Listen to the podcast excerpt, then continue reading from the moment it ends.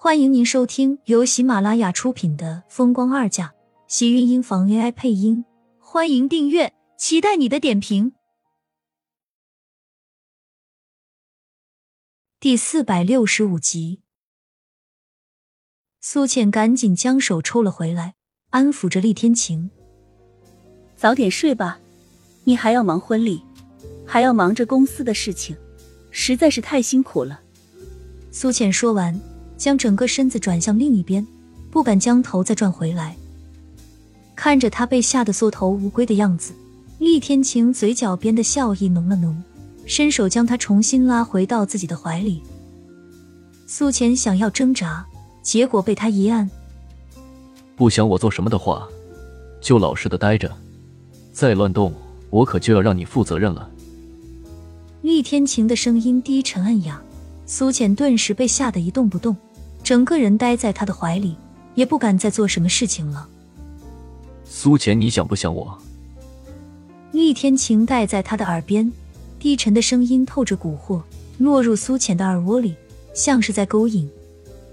苏浅全身的整个神经像是都被电了一下，身体微微一颤，抓紧被子的双手跟着又紧了紧，将自己整个人都裹了个严实。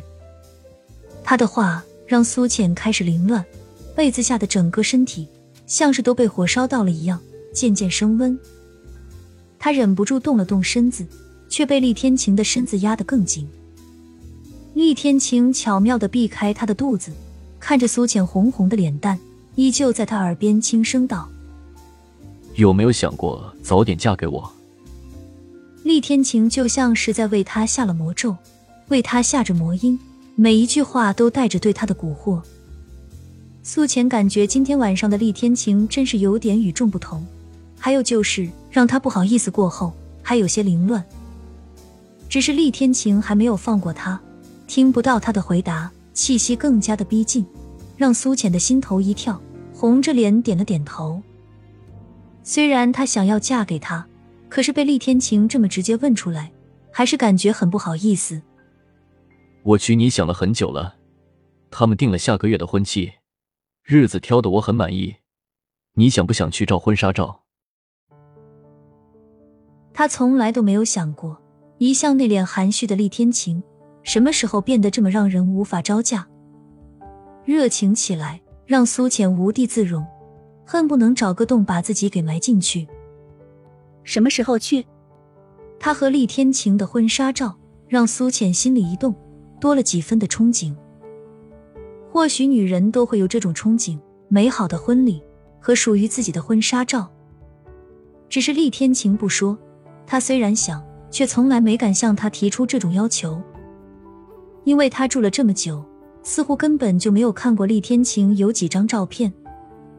可以看得出来，他并不喜欢照相，平时也是比较寡言，除了在床上的时候。显然，这次厉天晴主动提出来，苏浅更有精神。这么迫不及待，还说不是想嫁我？厉天晴莞尔的笑道。苏浅愣了愣，忍不住用力的瞪了他一眼，嘴角勾起一抹淡淡的笑容。苏浅很早就醒了过来，厉天晴说要带她去拍婚纱照的事情，她竟然激动的一夜都没有睡好。殷秀华见她下楼。微微愣了一下神，好奇的问道：“今天是有什么高兴的事情吗？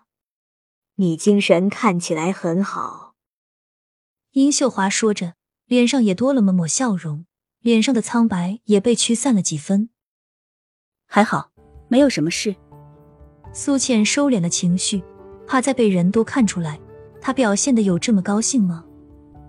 难怪厉天晴会说她是迫不及待的想要嫁给他，原来是自己太不矜持了。现在连殷秀华一眼都看出来了。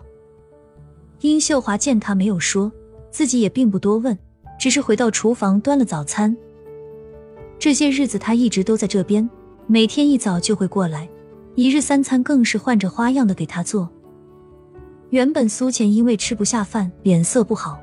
但是这些日子似乎跟着好了许多，只是他气色好了的同时，苏浅也知道自己的身体，忍不住摸向自己的小腹，心脏又是一阵揪疼。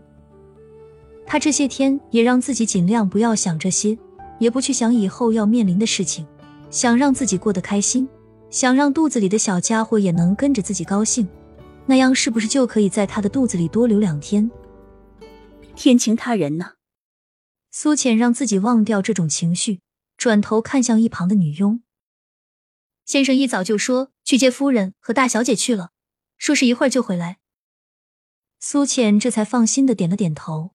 厉天晴说要带着她去照婚纱照的，他想应该不会失言的。只是怎么好好的，他们倒还是要人接了。很快，苏浅就听到门外的声音，厉天晴和季云端一起进来。身后却并没有跟着厉曼山，不是说要一起接大姐过来吗？虽然他不知道厉天晴为什么要突然接厉曼山，但是苏浅并没有过多去问，只是奇怪为什么人没有接回来。他有人接，你吃过了吗？吃饱了。苏浅点了点头，自己刚刚才喝完殷秀华给他熬的米粥，身上也跟着暖乎乎的。